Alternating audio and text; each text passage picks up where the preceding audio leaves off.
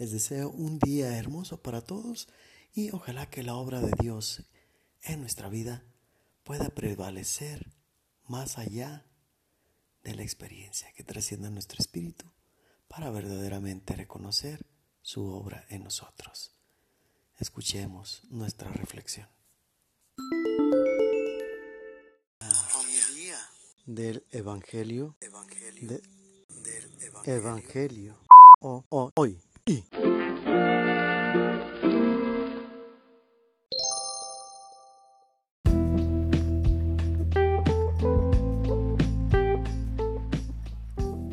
Del Santo Evangelio según San Marcos.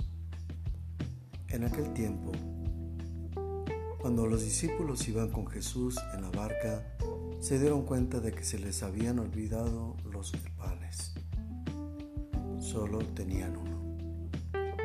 Jesús les hizo esta advertencia. Fíjense bien y cuídense de la levadura de los fariseos y de la de Herodes.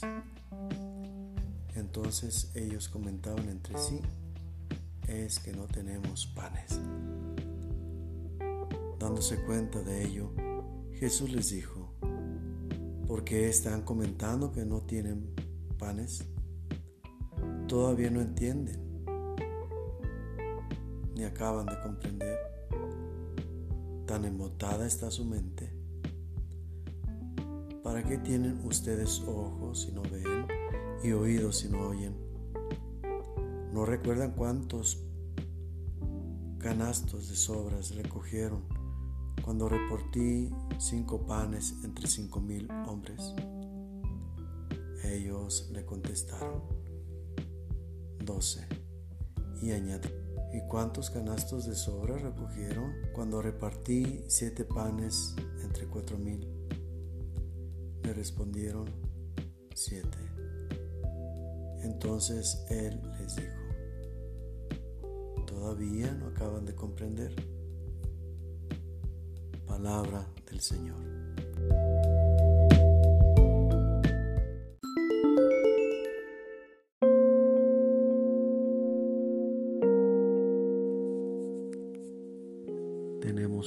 Considerable de pasajes en los que Jesús habla en parábolas. Pero aparte explica a los discípulos el significado de tales parábolas.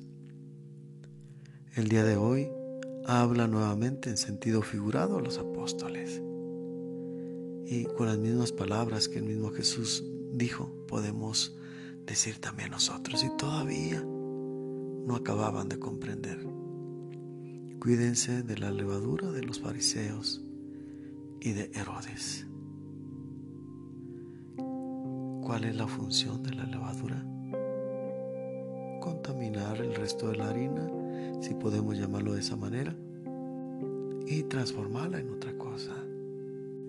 Y esa misma harina, ya fermentada, si la agregamos a más harina, fermenta la otra y podemos continuar con esa secuencia, con esa cadena, sin cambiar en nada la afectación de la que estamos hablando. Es decir, los malos hábitos de otras personas al contacto con nosotros. Si nosotros permitimos ese contacto o lo provocamos, podemos ser contaminados. A eso se refiere la advertencia en relación a estos personajes que tanto señala Jesús. Eso por un lado.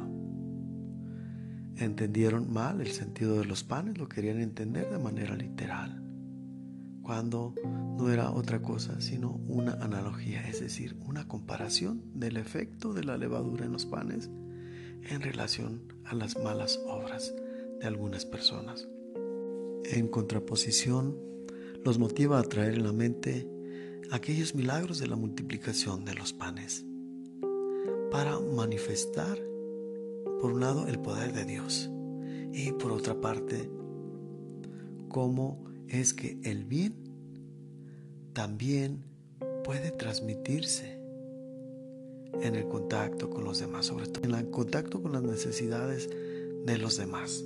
Al recordarle la cantidad de panes repartidos entre tanta gente y los canastos sobrados, es decir, los restos de panes que colectaron al final, después de haber saciado el hambre de los hombres, representa la gracia de Dios, que siempre es basta y que cuando hay disposición para recibirla,